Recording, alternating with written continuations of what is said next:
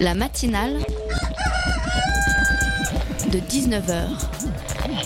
Et bah, c'est une émission qui parle de société, politique, euh, Culture alternative. On va aussi parler de sport, euh, de gens dans la rue. et l'actualité en règle générale. On va peut-être parler des corbeilles à linge pas en osier d'Auvergne. voilà, il y aura, il y aura des invités. Sociologues, des invités chercheurs. Les invités ne diront que des choses intelligentes. Ça va peut-être s'étriper un peu de temps en temps, mais La matinale de 19h, du lundi au jeudi jusqu'à 20h sur Radio Campus Paris. On fête un anniversaire aujourd'hui car il y a 10 ans, je passais mon premier entretien d'embauche. L'équipe éducative du lycée avait réuni un panel de parents qualifiés pour nous entraîner à défendre notre candidature. Ma maman, étant conseillère à l'emploi, j'étais super préparée et pour nous faciliter l'exercice, nous choisissions le poste pour lequel nous voulions postuler. Il y a 10 ans donc, je passais un entretien d'embauche imaginaire pour présenter une émission de radio imaginaire qui ne diffuserait que des bonnes nouvelles et uniquement des bonnes nouvelles. Imaginaire donc. Cet entretien d'embauche est resté dans les méandres de ma mémoire jusqu'à aujourd'hui et finalement, je ne suis pas en train de présenter les bonnes nouvelles, pas toujours bonnes, soit. Quel meilleur exemple pour illustrer l'adage 68 arts, l'imagination au pouvoir? Partout dans la vie, l'imagination semble avoir pris le pouvoir. En méditation, on vous dira de projeter le positif pour rendre votre vision positive. En art-thérapie, vous dessinerez votre chemin, vous danserez votre vie, vous chanterez votre volonté. Mais ne vous laissez pas piéger, chers auditeurs. L'imagination n'est pas un pouvoir. N'offrez pas cette partie de votre esprit à la loi du profit. Suivez votre imagination, soit, mais comme un guide.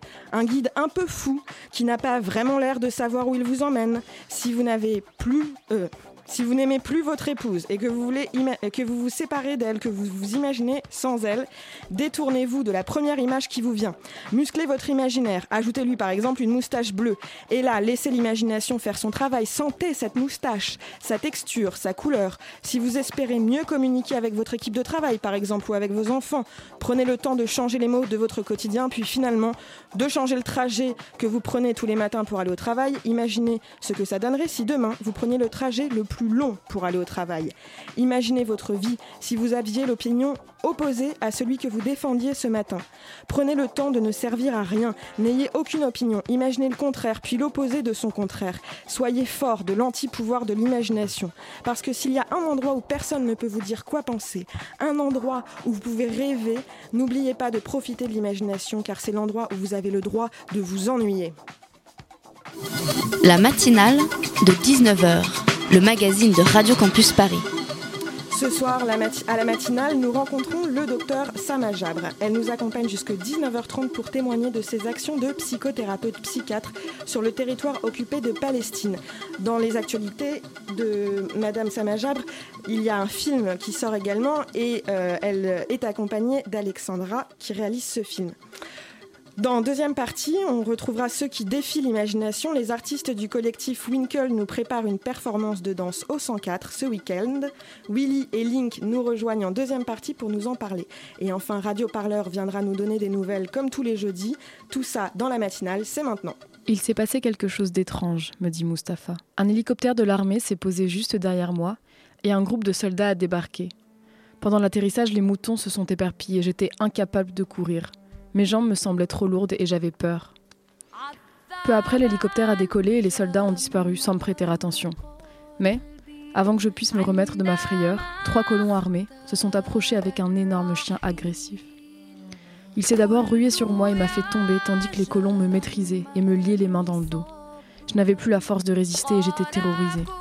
Ils ont alors commencé à me battre avec une matraque, à me donner des coups de pied. Mon dos me faisait horriblement mal. Ils étaient fatigués, mais se sont reposés quelques instants puis sont revenus vers moi. L'un d'eux m'a mis son fusil sur la tempe et m'a dit en arabe Je vais te tuer aujourd'hui, tu es un homme mort. Ma peur a alors atteint son paroxysme. Quand j'ai rouvert les yeux, deux des colons s'éloignaient avec mes moutons. J'étais encore vivant mais terrifié à l'idée qu'ils pouvaient revenir. Et j'ai rampé avec une extrême difficulté jusqu'à ce que l'armée m'aperçoive.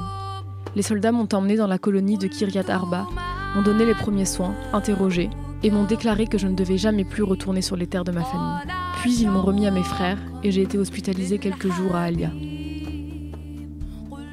Depuis cet événement, Mustapha est devenu quelqu'un d'autre. On imagine trop facilement les séances de psychothérapie comme une longue conversation confortablement installée sur le canapé en cuir d'un thérapeute barbu qui marmonne en prenant des notes.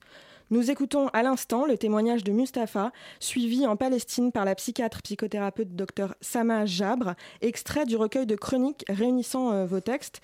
Vous témoignez de ce que vous qualifiez euh, la scène de crime dans laquelle vous êtes né, la Palestine en guerre. Bonsoir Sama Jabre. Bonsoir. Avec vous, Alexandra Dolz, qui réalise euh, le film homonyme du livre Derrière les fronts. Bonsoir. Bonsoir. Et à mes côtés, Arthur de la rédaction Campus a préparé de nombreuses questions. Salut Arthur. Salut, bonsoir. À propos de ce film, et je commence euh, par une question que je peux poser à, vous deux. Vous étiez mardi à Lyon, hier soir à Stein dans le 93 euh, pour accompagner donc les projections de ce film et les débats qui en suivent. Comment, comment ça se passe, ces rencontres? Qu'est-ce qu'il en ressort? Eh, Très bien très bien passé. Euh, ça s'est super bien passé. En fait, le, film est en sortie nationale depuis début novembre. Donc, euh, on a pu avoir l'occasion de faire plusieurs projections partout en France. Et quels sont les premiers euh, retours lors des débats? Qu'est-ce que vous entendez de la part des, spectateurs? Beaucoup de curiosité, beaucoup de volonté d'apprendre plus sur la situation en Palestine. Et en fait, le film, il, euh, il visualise un aspect très difficile à visualiser. Euh, l'aspect euh, psychologique en Palestine, c'est déjà difficile à décrire, mais le film, il donne un grand service pour la cause palestinienne en mettre ça en image. Euh, du coup, pour euh, donc euh, ça m'a Jabre pour revenir au, livre, est-ce que ce serait possible un petit peu simplement pour les auditeurs de nous rappeler votre parcours et ce qui vous a poussé à écrire ce livre? Moi, j'ai fait les études en médecine en France et en Palestine. Et puis, j'ai fait une partie de ma formation en France, une partie de ma formation en psychiatrie et des études de, de psychothérapie euh, dans plusieurs pays. Comme on n'a pas cette euh, opportunité en Palestine, j'ai fait une partie en Angleterre euh, et dans l'école israélienne de psychothérapie à Jérusalem aussi. Dans l'extrait qu'on a entendu en introduction, tout comme dans le film, j'imagine, vous donnez une, une, réalité de votre métier, c'est-à-dire de recueillir les, les, souffrances des personnes que vous rencontrez. Quelle, enfin, on a entendu des choses extrêmement euh, choquantes. Euh, qu'est-ce que ça, qu'est-ce que ça provoque de recevoir de telles choses, même quand on est formé en tant que psychiatre, d'être sur le front de guerre et de, d'entendre l'inimaginable finalement? Euh, je ne suis pas étrangère qui travaille en Palestine, je suis palestinienne. Alors, dans le recueil de textes que vous avez, il y a les deux aspects. L'aspect de, d'une professionnelle qui témoigne sur le travail que je fais et aussi mes expériences directes comme palestinienne qui, qui, qui a vécu toute sa vie en, en Palestine. Et, et cet euh, extrait que vous avez euh, partagé avec euh, l'audience, il montre une partie de mon travail. C'est une description de trauma individuel. Et c'est vrai, il y a beaucoup de traumas individuels en Palestine, mais il y a aussi le trauma collectif, parce que Mustafa et beaucoup des autres personnes comme Mustafa, il était ciblé parce qu'ils sont palestiniens. C'est pas, il n'y a rien contre Mustafa lui-même à cause de ses comportements, ses caractéristiques personnelles. C'est seulement parce qu'il est palestinien qu'il a subi cette expérience. Et au sujet de, ces troubles mentaux, donc, euh, lorsque vous, euh, dans le livre, donc, il y a un recueil de chroniques où à chaque fois vous donnez euh, quelques exemples d'un phénomène psychologique, et ensuite vous faites l'analyse du, du, trouble mental. Qu'est-ce qui, est euh, propre aux périodes d'occupation et de guerre, en fait? Moi, je, je m'intéresse beaucoup à décrire des phénomènes qui peuvent être pas seulement spécifiques pour les Palestiniens, mmh. dans n'importe quel contexte où il y a un rapport de force très déséquilibré, comme la Palestine, il y a euh, euh, des phénomènes qu'on peut témoigner. Moi, j'ai appris beaucoup euh, en lisant l'héritage psychanalytique, psychologique qui s'est développé dans des autres pays d'oppression par des auteurs comme Franz Fanon, Paolo Freire et des autres en Amérique latine. et j'essaye de décrire les expériences qu'on a en Palestine. Alors, il y a, j'essaye de, parler de, de, trauma individuel, trauma transgénérationnel, l'importance de mémoire chez les Palestiniens, les stratégies euh, et, orchestrées par l'occupation pour casser la cohésion sociale et la solidarité du peuple palestinien et comment les Palestiniens essayent de faire face, pas seulement au niveau individuel, comment les Palestiniens ils essayent de euh, investir dans les ressources humaines et investir dans les points de force des individus, mais aussi de garder le soutien et la résilience euh, de, la société palestinienne, de et, et promouvoir d'essayer, de promouvoir la justice sociale, le respect pour les, les, gens les plus vulnérables dans la société palestinienne. J'essaye de développer ça et, moi, je ne peux pas prétendre que c'est un travail déjà réalisé. Je suis, c'est un projet. Et je pense que ce sera un projet de vie d'essayer de, partager les leçons de la Palestine avec les autres collègues euh, professionnels. Et justement, euh, dans, dans un extrait du film, on vous voit, euh, donc c'est très symbolique, réassembler les morceaux d'une pierre tombale.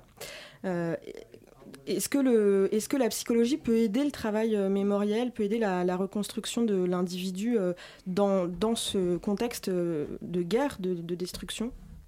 Bien sûr, mais c'est seulement si on a un regard large pour la, les interventions psychologiques. Parce que la psychologie dominante dans le monde, il s'est développé dans un pays tranquille où il y a pays riches, où il n'y a euh, euh, pas une situation de guerre et il n'était pas développé par les gens marginalisés qui sont expérimentés la, discrimination sur leur propre peau.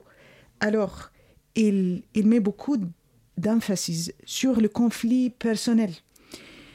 La psychologie que euh, et, ce genre de psychologie dominante, il fait la dichotomie entre la politique et la psychologique. Et moi, j'essaye de faire le contraire. J'essaye d'intégrer l'aspect politique et de mettre une lumière sur toute la, euh, discrimination, la marginalisation et, et, la violation des droits de l'homme et comment ça influence les individuels et la collective. Aussi, surtout quand on parle des communautés opprimées, on parle, les, la cause collective devient plus important que euh, l'individuel.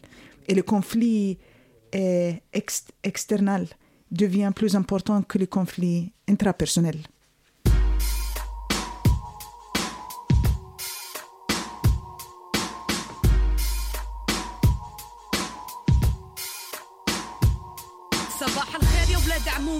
تفضلوا شرفونا شو بتحب مضيفكم دم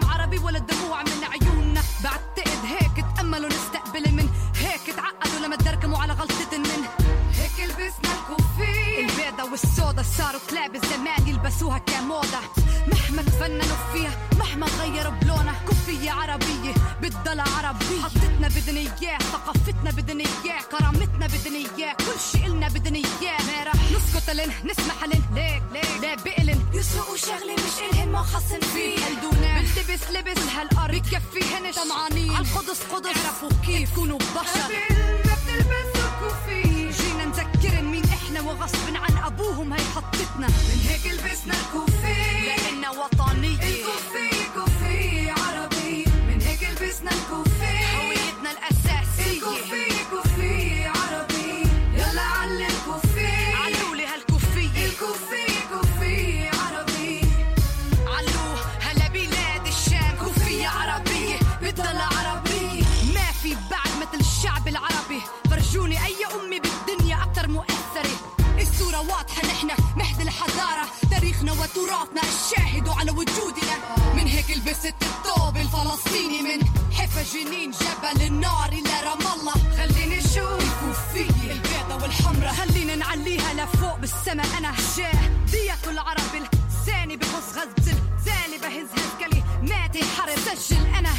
شادية منصور والحطة هويتي. من يوم ما خلقت سيدي والشعب مسؤوليتي. لك أنا تربيت بين الغرب وبين الشرق بين لغتين.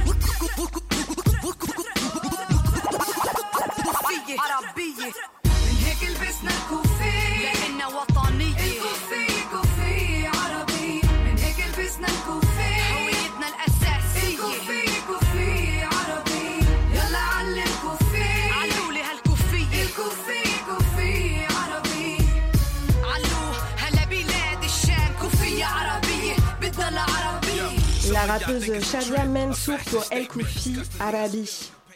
La matinale de 19h du lundi au jeudi jusqu'à 20h sur Radio Campus Paris. 19h18 sur la matinale ce soir et on reçoit Sama Jabre, docteur psychiatre palestinienne, et Alexandra Dols qui réalise le film Derrière les fronts, euh, homonyme donc euh, du livre de docteur Jabre. Euh, on parlait juste avant la coupure de musique du lien que vous faites entre le politique et euh, vo- votre discipline, la, psychologie, la psychothérapie. Euh, euh, Alexandra Dols, est-ce que c'était aussi un des objectifs du film de réunir euh, psychologie et politique? Euh, oui, complètement. En fait, euh, entre guillemets, un peu la, la jeunesse du film, c'est que je suis tombée sur ses écrits euh, en 2007 quand je travaillais sur mon précédent documentaire, donc sur des engagements de femmes dans la guerre de libération de l'Algérie. Et au moment où j'ai découvert euh, les travaux du psychiatre anticolonialiste Franz Fanon, je suis tombée sur son travail. Et les, deux, pour moi, euh, portaient cette démarche très forte et puissante de politiser le psychologique et de proposer des outils psychologiques pour comprendre un système d'oppression. Et donc, du coup, ça a été le, le- le levier, enfin, le déclencheur pour que j'ai envie d'aller la, rencontrer. Euh, par rapport à euh, la chronique euh, La résistance palestinienne un droit légitime et un devoir moral, vous posez la question du nom qu'on donne à la résistance, à l'opposition palestinienne contre Israël. Est-ce que, est-ce que vous pensez qu'en effet le, le choix d'appeler euh, celle-ci euh, terroriste ou résistant, en fait, ça dépend simplement du, concept, du contexte? Euh, ça, ça dépend aussi de qui fait le langage. Si euh, c'est la dominante qui fait langage, le langage, la- et c'est facile d'appeler la, la résistance quelqu'un qui, qui a un bombe. C'est facile de créer le nom terroriste pour lui. Mais si un État, il fait il, il, il, euh, utilise des bombes, il exploite des enfants, des, des écoles, et, et il se comporte euh, hors la loi internationale, mais il a la force. Euh, on ne peut pas appeler ça euh, terrorisme. Euh, ça s'appelle guerre, selon la- la- le langage de dominant. C'est d'ailleurs dans, cette même chronique, dans la chronique, euh, ce que vous abordez dans la chronique, euh, la langue, outil d'oppression et de libération, vous parlez de l'utilisation d'une nouvelle langue de la part d'Israël pour, euh, pour manipuler la, psychologie euh, palestinienne. Est-ce que vous pouvez nous en dire un petit peu plus là-dessus? Euh, bien sûr, c'est aussi le langage de dominante qui, qui s'impose sur le, le contexte dans le machine de médias et qui décrit la situation en Palestine et à l'extérieur et, et participe dans euh, cette création de représentative euh, pour les, les Palestiniens. Et le dominant, il contrôle le langage. Par exemple, je donne un exemple. euh, le mur qui est 8 mètres en hauteur. Les, les Palestiniens, ils, utilisent le mot mur pour le décrire. Les Israéliens et les médias internationaux, ils utilisent le mot fence comme, comme très petit pour, pour le décrire. C'est juste un, exemple de comment les, le langage il, il construit les représentations et les images et il manipule les réactions des gens vers la réalité politique. Et justement, euh, vous, vous avez fait le choix d'une discipline culturellement euh, plutôt associée euh, à l'occupant, enfin au milieu occidental. quelles sont les réactions des Palestiniens vers lesquelles vous allez? Bon, peut-être plus aujourd'hui, mais au tout début, quand, quand vous avez proposé la, la, psychologie thérapeutique à des, à des, Palestiniens, quelles ont été leurs réactions est-ce que c'était associé à, quelque chose d'étranger ou est-ce qu'ils est qu'ils ont pu l'intégrer comme thérapie à leur quotidien?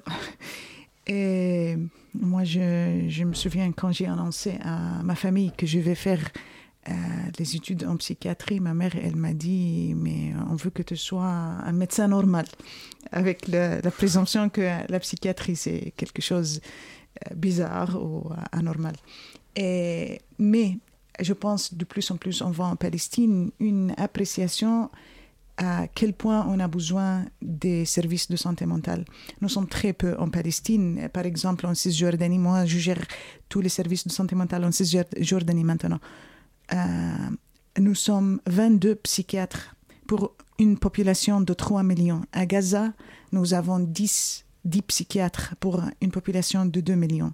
Et alors, la psychiatrie que je, je, propose et j'essaie de promouvoir en Palestine, ou les services de santé mentale sont des services qui sont moins centrés autour de la psychiatre. On, on essaye de formuler, de former beaucoup de, de, des gens qui ne sont pas nécessairement des médecins pour euh, offrir des services de santé mentale pour les gens. Alors, euh, on forme des médecins généralistes, des infirmiers, des enseignantes, des conseillers, et des coachs de football, de coachs de sport parce que comme il y a beaucoup de souffrance sociale en Palestine, souvent on ne fait pas la différence entre la maladie psychiatrique et la douleur psychique. Et alors dans l'approche que j'essaye de promouvoir en Palestine, on essaye de faire cette différence. Il y a beaucoup de souffrance euh, sociale, il y a beaucoup de douleurs psychiques, et il ne faut pas pathologiser ou médicaliser les expériences traumatiques des gens. Pas tous les gens qui ont subi un trauma, ils deviennent malades. Pas tous les gens qui souffrent de douleurs psychiques, ils sont malades. Et, et alors, les interventions, c'est de changer le contexte. Les interventions nécessaires. C'est pas de médicaliser les, les gens pour qu'ils tolèrent mieux cette situation pathologique. J'avais une question aussi par rapport à dans, quand vous parlez euh, du fait que certains demandent pourquoi est-ce qu'il n'y a pas de Gandhi palestinien. Euh, qu'est-ce qui fait qu'aujourd'hui ça peut pas ça peut pas arriver et ça pourrait pas fonctionner? En fait, euh, il y a plusieurs Gandhi palestiniens, mais ils sont soit en prison, soit assassinés par Israël. Hmm. Et, et le contexte euh, de la Palestine, c'est différent que les autres contextes d'oppression, parce que notre euh, agresseur, il est différent. Israël se comporte hors la loi internationale. Les, les gens à l'extérieur, surtout en Europe, ils utilisent la langue de bois, vous, vous dites en français, mm. et à cause de la, euh, la culpabilité du choix. Et il y a une époque d'islamophobie qui empêche les gens à l'extérieur de, de, la Palestine de identifier avec les Palestiniens parce que les Palestiniens, ils sont musulmans, ils sont bruns. Hmm. Et alors, c'est difficile de faire l'identification avec eux, surtout dans un moment, une époque d'islamophobie. Est-ce que ça a été des sujets euh, difficiles à, à traiter dans, dans, un documentaire euh, Est-ce que, euh, voilà, d'aller de, d'aller regarder ces ces, souffrances-là, d'aller les filmer, d'aller les rendre en film, ça, a été difficile pour vous dans, votre activité, dans votre métier? Alexandra, pardon. c'est vrai que les, périodes de tournage, en fait, j'avais jamais été en Palestine avant d'aller rencontrer Sama avec, avec l'équipe de tournage. Et du coup, en fait, on s'est rapidement rendu compte que c'était très bien qu'on y aille pour un but très précis. C'est-à-dire que les, cette mission, entre guillemets, euh, de ce film, de ce tournage, c'est quelque chose qui nous permettait de nous cadrer et d'une certaine manière de nous, de nous protéger ou de nous aider à fabriquer quelque chose de tout ce qu'on on pouvait comprendre, observer, ressentir, euh, et y compris euh, de, de violents sentiments d'impuissance ou de colère.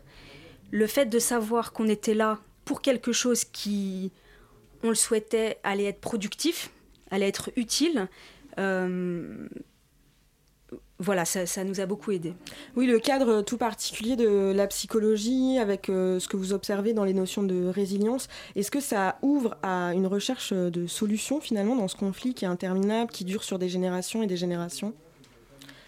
Est-ce que vous avez le sentiment qu'avec ces, nouveaux soins, en allant écouter euh, les, personnes en souffrance psychique, en essayant de, trouver des solutions non plus d'ordre diplomatique, mais tout simplement d'ordre psychologique, vous apportez euh, un souffle nouveau euh, à la résistance? Oui, moi je pense que très important pour une communauté qui, qui travaille pour le projet de libération, c'est d'un côté faire tout ce qui est nécessaire pour la libération et de l'autre côté faire le soin parallèlement avec le projet de libération. Parce que sinon, si les gens eh, continuent le projet de libération avec leur propre traumatisme et sans faire la réhabilitation nécessaire, sans faire la, les discours qui librent et, les, esprits euh, des gens de résistance, j'ai peur que les gens n'arrivent pas à différencier entre la libération et les revanches. Et, c'est pourquoi il est très important pour moi que le projet de libérer l'esprit des gens, euh, ça, va parallèlement avec le projet de libérer la, patrie palestinienne et la terre palestinienne. Hum, justement, au sujet de la, résilience, vous mentionnez dans euh, la chronique euh, Promouvoir la résilience euh, dans les écoles palestiniennes le problème des comportements violents au sein des écoles et dans l'enseignement. Et, vous pensez que, enfin je crois, que l'école peut permettre aux générations futures d'aspirer à, un avenir meilleur? En Palestine, les écoles sont très très importantes parce que nous avons presque un tiers du peuple palestinien à l'école.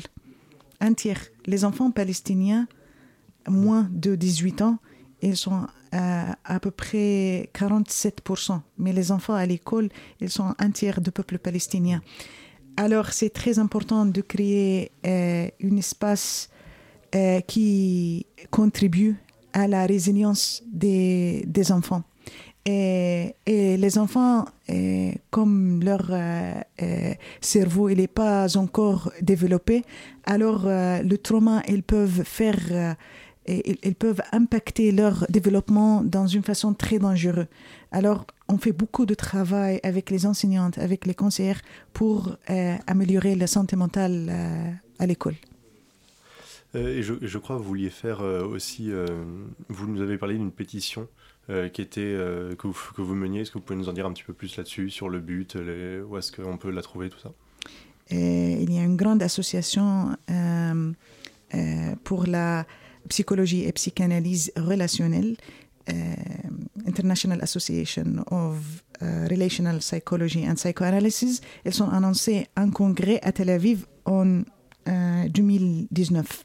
Et alors, on a fait un appel, j'ai contribué à diriger cette pétition avec des collègues internationaux en disant que Israël, il n'est pas Tel Aviv, il n'est pas un safe space, il n'est pas un espace sauve, ni pour les Palestiniens, ni, ni pour les gens qui soutiennent les Palestiniens. Parce que Israël, euh, il, il augmente les listes des institutions de droits de l'homme à l'extérieur euh, qui sont euh, interdits d'entrer hmm. euh, et de, de, passer les frontières israéliens.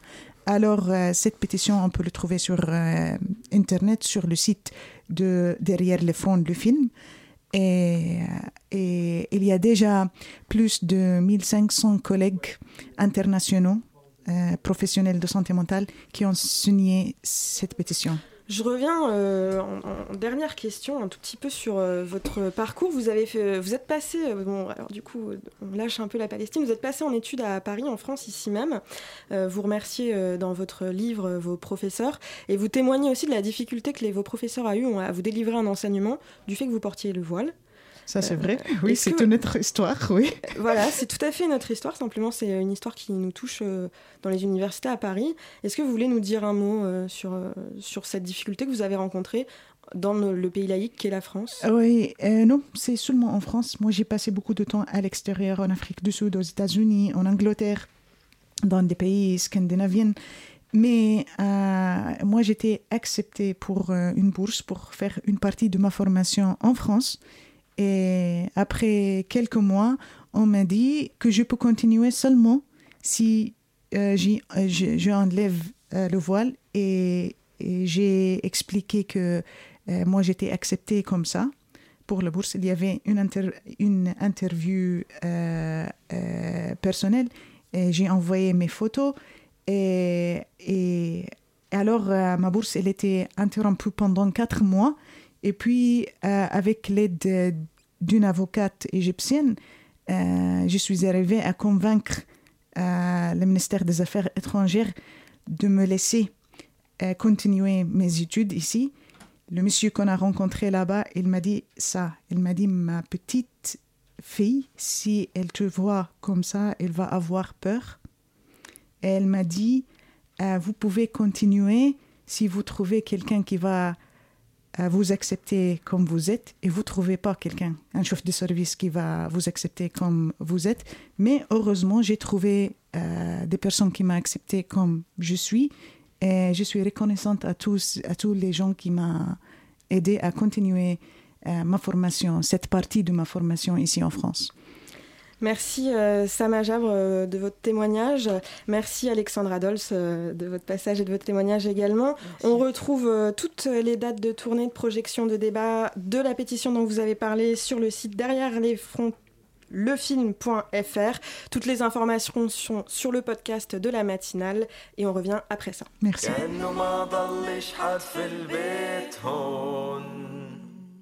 كأنه ما ضلش حد في البيت هون. ما ضلش حد في البيت. شفتم كلن عمال بدوروا الله أعلم ملعون بثوروا عناق طويل مع بلدان مفجرة من يوم يومه. ما الخلاف وين؟ بغداد ولا المدينة؟ هم أفضل ولا نحن أفضل؟ صرنا عم نتسال إذا كلنا ممكن نضل. ولا خلينا عم ندور كلنا زي المجانين. عاملين لوحة عظيمة كلها أحمر ممل المشهد لكن كله متأثر. أعطيني أكتر أعطيني كمان.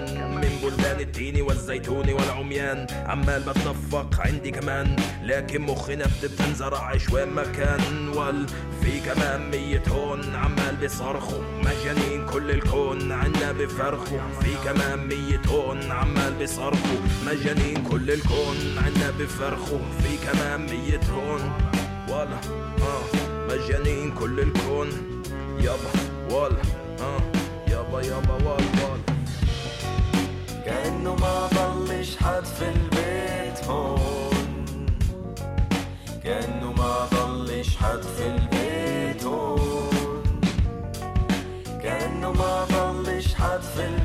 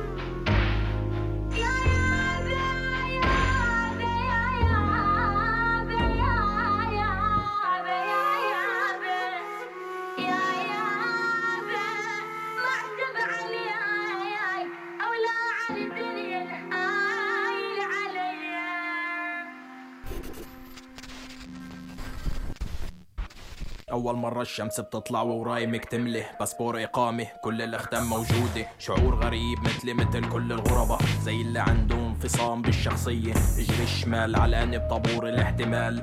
سنة ونص يقاربوا على الاكتمال. مدينة كبيرة بتساعي العنصري والعرصة وابن الحلال. تذكرت ايامي الأولى صديق طلب اللجوء خبرني. الفوتي مع الشنطة صعبة. خليلي الشنطة معك لأنه فايت قبلك. صحيح أنا ملبك لكن بساعد. الصيني فات والهندي فات والتركي فات بمشهد أممي وبعدني ناطر. الطابور طويل وفي ناس ناموا هون كل الليلة. في ناس جايين لحالهم وناس جايين مع عيلة طويل الابتسامة النص التاني يرسمها وهيك الوقت بمضي. أحمد فل ونسي الشنطة بايدي عرفت اسمه بعد ما نبشت كل أغراضه. كنزي وبنطلون وتياب عادي كتاب فرنسي وورقه مكتبة محطوط عليها رقمه.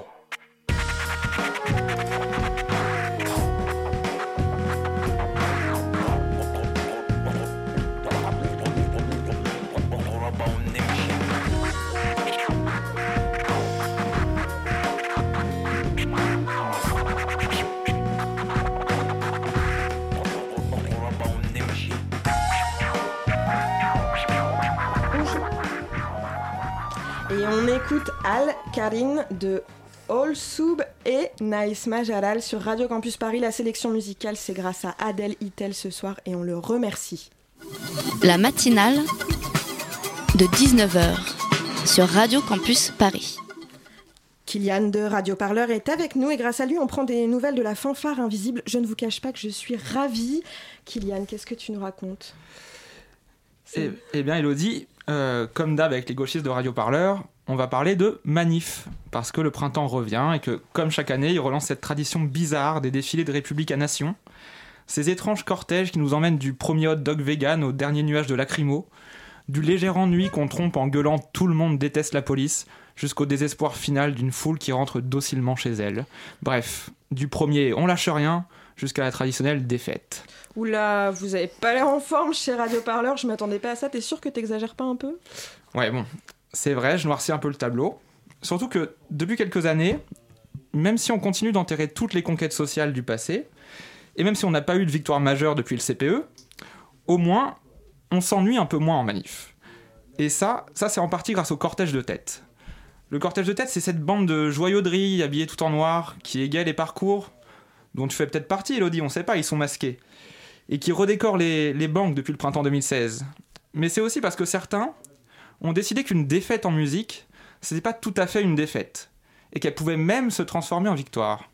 C'est le cas de la fanfare invisible, une fanfare militante formée en 2009 qui joue des classiques du répertoire militant mais aussi des titres beaucoup plus audacieux.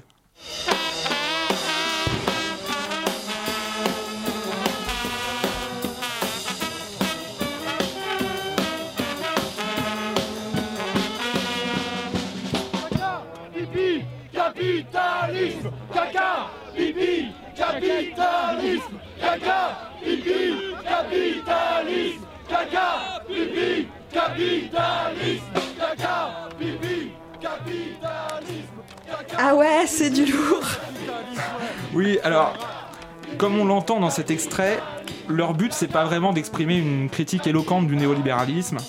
Pour ça, on a déjà quelques milliers de thésards sur le coup. Leur rôle, c'est plutôt de transformer un cortège funéraire en machine à générer des affects joyeux.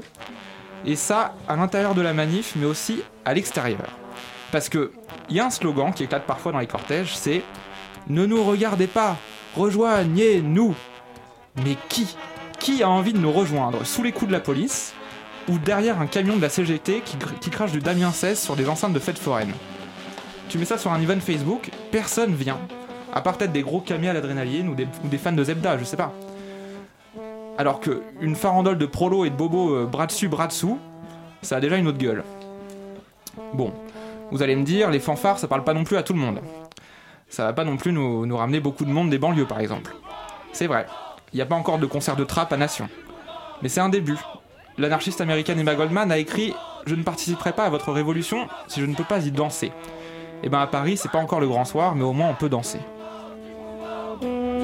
du mouvement, du mouvement, du mouvement social, du mouvement, du mouvement, du mouvement social.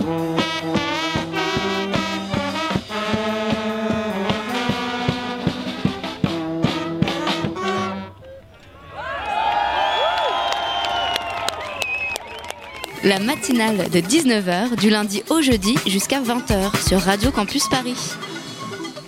Et on continue de suivre Radio Parleur sur le site internet, les réseaux sociaux. Merci, merci Kylian. Il est 19h42 sur la matinale de Radio Campus et cette semaine, nous saluons le départ de son poste à l'Opéra Garnier de la danseuse Marie-Agnès Gillot. Danseuse classique depuis l'âge de 5 ans. Elle a donc passé 37 ans, à faire des pointes. Autant dire que cette semaine, nous fêtons la libération des orteils de Marie-Agnès Gillot. Si comme moi, vous avez moyennement apprécié l'autorité de votre professeur de danse classique alors que vous étiez trop serré dans votre collant blanc, ne désespérez pas, le collectif Wickel est avec nous ce soir. Il prépare des événements super et notamment la performance de ce week-end au 104 rue Curial à Paris pour réapprivoiser la danse, libérer son corps. Le danseur Willy C'est ça. est avec nous ce soir. Il nous a rejoint pour nous parler de la performance de ce week-end. Salut. Salut. Et pour poser euh, les super questions de toute la rédaction de Radio Campus, j'ai ma coéquipière. Oui, Nina, là pour vous servir. Salut Nina. Salut. Alors, euh, qu'est-ce qui va se passer ce week-end au 104 À quelle heure on a rendez-vous? Comment vous vous organisez? Alors, ce week-end, il va se passer un événement qu'on appelle une training party. Donc, en fait, c'est un événement qui a lieu en partenariat avec le 104 de 14h à 18h. euh, et dans lequel il y a euh, quatre, euh, quatre grands moments. Le premier moment, donc c'est une improvisation dirigée. Donc, il y a des musiciens qui sont là en live. Et moi, j'ai le micro, je donne des thèmes et les danseurs improvisent tout simplement. La deuxième partie, c'est une scène ouverte où là, on a fait une sélection euh, voilà, de danseurs euh, professionnels et, des danseurs aussi euh, amateurs. Et par rapport à cet espace, on leur laisse justement l'opportunité de montrer un petit peu le fruit de leur travail. Les styles qui sont attendus, donc il y aura du crump, il y aura du hip-hop, il y aura du roller dance, il y aura de la danse contemporaine, il y aura de la danse électro. Donc voilà, on essaye un peu de, valoriser toutes les formes de danse. Donc euh, le troisième grand moment, c'est une, euh, initiation à la danse. euh, en vue d'introduire ensuite à la jam, qui là pour le coup sera le quatrième moment où il y aura un DJ qui sera là et mettra des musiques, voilà, un petit peu de tous les styles pour que tout le monde puisse trouver son espace pour danser. Et du coup, on peut venir euh, juste à la jam euh, à la fin ou on doit faire euh, toutes les étapes Non, ben, vous pouvez venir très bien au début, au milieu ou à la fin. Euh, ça se passe au 104, au milieu de la nef, donc pour le coup, c'est un espace où ça circule. Après, de préférence, pour vraiment vivre l'expérience training party, il est préférable de venir dès le début. dès le début Parce que au début, il y a trois musiciens qui seront là, en, qui vont jouer en live. Euh, ces trois musiciens euh, donc jouent des instruments différents, mais composent également sont aussi des, des- des compositeurs. Pour Donc- eux, c'est aussi un moment de liberté. Ils font un peu ce qu'ils veulent euh, pendant la oui, session. Oui, c'est ça. Et euh, étant donné qu'ils ont l'habitude de travailler ensemble, donc pour le coup, euh, ces personnes-là, en fait, ont déjà des petites, euh, des petites choses un petit peu préparées. Et puis, c'est des musiciens qui nous suivent depuis le début, donc ils connaissent un petit peu les ambiances à la Winkle, où pour le coup, il faut proposer des musiques qui sont euh, assez ouvertes pour que tous les styles puissent s'y retrouver, mais à la fois y mettre la petite subtilité qui fera que tel ou tel danseur va se sentir concerné par la musique.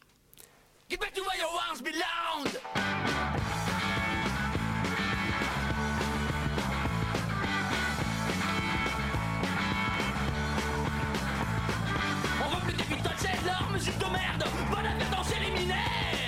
Les radios nous bassinent pour assurer leur salaire. J'en ai rien à foutre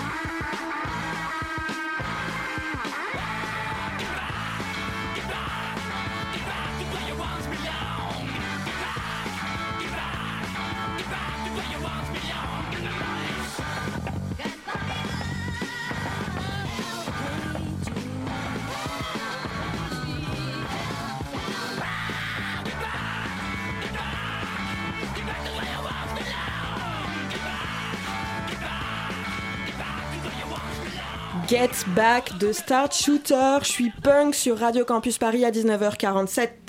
La matinale de 19h du lundi au jeudi jusqu'à 20h sur Radio Campus Paris. Willy du collectif de danseurs Winkle est avec nous ce soir pour nous parler d'une initiative singulière qui aura lieu demain au 104 à 4, euh, non samedi au 104 à 14h. Comment ça s'est préparé? Alors tu, tu nous parlais des, danseurs, des musiciens du 104. Euh, qu'est-ce qui a, qu'est-ce l'initiative de, cette envie euh, d'accueillir le public dans cette performance? Et comment ça s'est préparé dans l'organisation euh? Mmh, Alors, donc la première chose, euh, l'idée c'est pas de vivre en fait ce moment comme une performance, dans le sens où euh, il y a quelque chose qui se passe et puis il y a le public, mais plutôt d'être euh, dans, dans, un environnement où la danse en fait est simplement euh, l'élément qui, va, qui peut fédérer aussi bien professionnels que amateurs, aussi bien danseurs urbains comme danseurs académiques comme danseurs traditionnels, mais aussi bien des enfants qui ont euh, 3, 4 ans jusqu'à des personnes qui ont plus, de, plus de 120 ans. Donc autrement dit, l'idée c'est vraiment de se dire que Winkle propose, on va dire, un environnement où chacun peut trouver des choses pour lui en tant que, du mouvement, si on peut dire ça comme ça. Donc du coup, euh, pour pouvoir répondre euh, à, la question, euh, je vais t'expliquer un petit peu comment, comment est né le projet Winkle. Comme ça, parce qu'en fait, la training party, c'est un élément qui, c'est un événement qui est très représentatif et très symbolique pour Winkle, parce que c'est le tout premier événement qui a, qui a, qui, a, que Winkle a, créé et qui ensuite a impulsé plein d'autres choses. Donc autrement dit, c'est un petit peu le cœur. Donc euh, Winkle, c'est euh, un projet qui est né en 2014 euh, à la suite de plusieurs constats. C'est-à-dire que, euh, en tout cas en région parisienne, on a vu avec Link Bartomieux, qui est aussi l'autre cofondateur, que lorsque une personne veut développer sa manière de danser, elle peut vite se retrouver en rupture par rapport aux conventions. Et cette rupture peut, du coup, engager un processus d'exclusion. Donc euh, ça, c'est quelque chose qu'on a vécu, qu'on a vu et qu'on a entendu à maintes et maintes reprises. On a également euh, constaté qu'il y a des, il y a des compartiments euh, entre les différentes disciplines. Donc elles ne se rencontrent que pour des projets euh, ponctuels, occasionnels. Et moi qui suis danseur pluridisciplinaire, lorsque par exemple j'étais euh, voilà dans, dans, un groupe de hip-hop, je les voyais euh, parler des danseurs contemporains en disant ah c'est trop chouette et tout. Très bien. Lorsque j'étais dans une compagnie de danse afro, afro traditionnelle, euh, j'entendais les danseurs euh, euh, africains dire ah ouais c'est trop bien ce qu'ils font là, les danseurs hip-hop etc. Et moi la question que je leur envoyais c'était surtout ben, ben va les voir, demande-leur, faites un échange. Ouais non tu sais ça se fait pas trop. Mais pourquoi en fait? Donc voilà, euh, les autres constats aussi, c'est que euh, euh, il y a des expériences en fait qui sont proposées à certains types de danseurs et pas à d'autres. C'est-à-dire que après, je suis complètement d'accord avec le fait que on ne peut pas euh, mettre toutes les expériences pour tout le monde de cette manière, parce qu'il y a des expériences qui nécessitent d'avoir un certain savoir-faire sur la manière de danser, etc. Mais on peut moins initier. C'est-à-dire que moi, lorsque j'étais euh, pas encore professionnel dans la danse, je rencontrais des danseurs qui étaient dans des compagnies qui me disaient Ouais, j'ai dansé, j'étais au-dessus des flammes, suspendu à 4 mètres du sol, c'était magnifique. Ah, super, et comment t'as fait? Eh ben écoute, euh, je suis dans une compagnie super, et comment t'as fait? Ben j'ai passé une audition où euh, on m'a présenté telle personne. Super, et comment t'as fait? Ben en fait, euh, et là en fait, au fur et à mesure, enfin je me suis rendu compte à quel point en fait euh, certaines expériences pouvaient être euh, loin réservées de moi. à certains aussi. Réservées à certains et loin de moi, alors que euh, ce n'est pas tant parce que techniquement euh, ou artistiquement je n'étais pas prêt, mais juste parce que je n'étais pas forcément dans le bon circuit. Et, et ça c'est quelque chose, on va dire que moi qui m'a un peu marqué parce que je me suis dit, ben danser, euh, je sais pas, dans une structure euh, avec des cordes un petit peu partout ou sur un sol qui est un petit peu mou, ben, ça peut être adressé à tout le monde en fait. Après, effectivement, euh, les consignes sont adaptées, euh, mais pourquoi privilégier certaines choses à certains et pas à d'autres? Donc euh, voilà. Et hum, un, au- un autre et dernier constat, c'est aussi le fait que euh, y ait, euh, on soit dans une mouvance où euh, les disciplines se rencontrent malgré, malgré tout, où on voit des formes hybrides apparaître, euh, mais pour lesquelles on n'a pas encore euh, d'espace de rencontre. Et l'idée de Winkle a été justement de proposer cet espace, un espace où toutes les formes hybrides, mais au final toutes les formes de danse euh, puissent être accueillies avec bienveillance et puissent se sentir autorisées à être, tout simplement. C'est un tiers-lieu, un peu le 104, c'est un, c'est un peu aussi l'archétype du tiers-lieu à Paris, on fait un peu ce qu'on veut là-bas. Mm. Euh, et donc en gros, la, grosse différence, moi je me posais la question entre euh, aller danser avec vous, aller danser en boîte, euh, c'est qu'en boîte, euh, quand tu danses un peu différemment, malheureusement, on te regarde un peu trop. Euh, et du coup, à la base de Winkle, il y a une association, est-ce que vous faites d'autres trucs, enfin d'autres événements? Vous êtes que Mm. au 104 ou il y a d'autres lieux Alors, donc Winkle, donc c'est un projet qui s'est structuré en association il y a bientôt 5 ans. Euh, et en fait, cette structuration, elle s'est établie de la manière suivante. Euh, donc, comme je vous ai dit au départ, on faisait simplement des cercles. On s'est rencontrés au 104, euh, Link et moi. Euh, on faisait juste des cercles d'improvisation où on invitait tous les danseurs. Donc au départ, on était 4, et puis après 8, et puis après 20, et puis après 50. Donc forcément, faire ce genre de, de, de cercle dans un lieu comme le 104, ça se voit. Donc ça se voit. Et puis il y a eu un, jour où en fait on a rencontré des personnes du 104 euh, à qui on leur a expliqué un petit peu notre intention, qui ont apprécié le projet et qui nous ont permis ensuite euh, voilà, d'avoir euh, d'abord des espaces, en plus des espaces extérieurs, d'avoir des espaces dans des salles où là, pour le coup, les cercles d'expression euh, spontanée pouvaient se transformer en laboratoire. Donc pour le coup, on répondait à la demande de danseurs qui étaient plus dans l'instinct, où là, on lance un thème, boum, et là, tout de suite, ça improvise, et des danseurs qui ont besoin plus d'être dans quelque chose de l'ordre de la recherche, où là, ben, pour le coup, il y avait vraiment un espace avec un laboratoire, avec euh, un processus créatif qui était créé pour eux. Donc, euh, ça, ça a été vraiment les premières bases euh, de ce qu'on appelle l'association Winkle aujourd'hui. Donc, donc, à la suite de ça, on s'est structuré en association. Et cette, associa- et cette association n'est pas basée au 104, euh, même si effectivement elle a démarré là-bas, mais elle est surtout basée à Saint-Ouen en fait. Euh, le siège se trouve à Saint-Ouen. Euh, on mène également des actions à Saint-Ouen. et puis le rayonnement de notre, événement, il est, national. C'est-à-dire qu'on fait des événements aussi bien en, à Paris, mais comme en Ile-de-France, mais comme on en, a, on en a déjà fait et on en refera bientôt euh, à Lyon, à Toulouse, Ou vous à vous Rennes. déplacez euh, dans d'autres Oui, lieux Ok. on, on se déplace en fait. On se déplace, on est mobile parce qu'on croit au fait qu'en fait la danse euh, doit être accessible partout et pour tous. Donc pour le coup, la laisser uniquement euh, dans un Aux lieu. Parisiens ou aux banlieues, banlieues Ouais, voilà. Et du coup, bah, finalement, on recrée quelque chose pour lequel, à la base, Winkle a été euh, créé. Contre lequel, voilà. Donc, on veut, on veut pas créer de l'exclusion. On veut simplement faire en sorte que chacun puisse se dire, ah ben tiens, euh, j'ai la possibilité de danser comme moi, veux. comme je veux, avec tout type de danseurs. Eh ben, je sais qu'il y a un endroit qui va pouvoir m'accueillir sans jugement, sans quoi que ce soit, qui s'appelle Winkle. Et pour répondre à ce que tu disais euh, tout à l'heure, euh, par rapport à la différence entre euh, le 104, les boîtes de nuit, etc., en fait, quand on va en boîte de nuit, ça, ça insinue en tout cas la rencontre avec d'autres personnes, la danse, en tout cas le fait de bouger, etc. Mais ça propose également un environnement un peu tamisé dans lequel les gens peuvent se libérer. On peut dire ça comme ça. Euh, qui est assez intéressant, mais ça veut dire aussi que lorsqu'on sort de la boîte de nuit, est-ce qu'on sait encore danser? Oui, puis surtout, on va, on va voir euh, généralement un style de musique avec des personnes qui aiment ce style de musique et peut-être un style de danse approprié. Donc, euh, J'ajoute qu'en plus, en boîte de nuit, euh, on ne on bénéficie pas de euh, le- ce, que, ce que vous prom- prom- promouvez avec Winkle, on ne Mhm. bénéficie pas de la bienveillance des professionnels ça.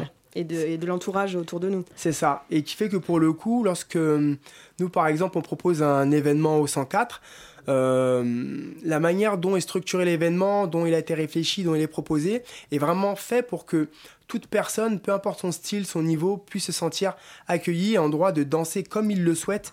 Et puis surtout, ça se fait, euh, bah, ça se fait au milieu de la nef. Et même si, euh, parce que j'entends souvent des personnes qui sont un petit peu Au début, ça doit être dur de passer le pas, peut-être pour certaines. oui, c'est ça. Mais c'est pour ça en fait qu'on met une session d'improvisation dirigée et aussi qu'on met un, un- une initiation à la danse. Et justement, ça, je voulais en parler de l'improvisation Ouais. dirigée. En fait, vous, c'est quoi comme thème que vous lancez par exemple? Ça, ça m'intrigue un peu. Vous avez dit tout à l'heure, on lance un thème. hop. Alors, ça peut être par exemple initiation du mouvement par le coude.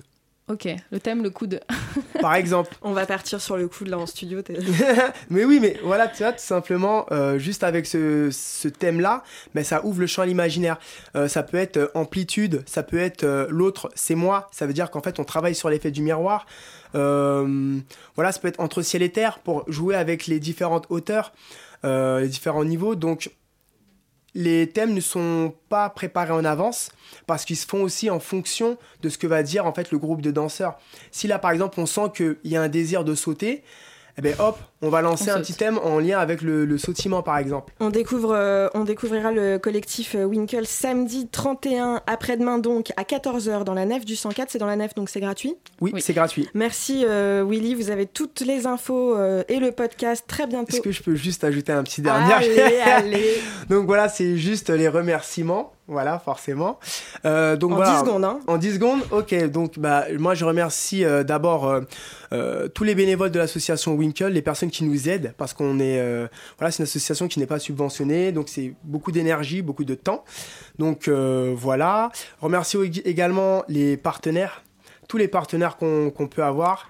Euh, et puis voilà, et puis venez nombreux, soyez heureux. Et à Radio et Campus, on a aussi des bénévoles à remercier. Je reprends la parole pour remercier Arthur et Nina qui ont préparé les questions de ce soir. Kylian de Radio Parleur pour sa chronique. Maxime à la réalisation, Elzanina à la préparation. Bonsoir Christophe. Bonsoir Elodie. On va... tout de suite. Et on va continuer de parler de coude puisqu'on va parler du corps à l'ère du numérique. Super. Restez bien sur le 93.9 euh, Radio Campus. Continue. Mhm.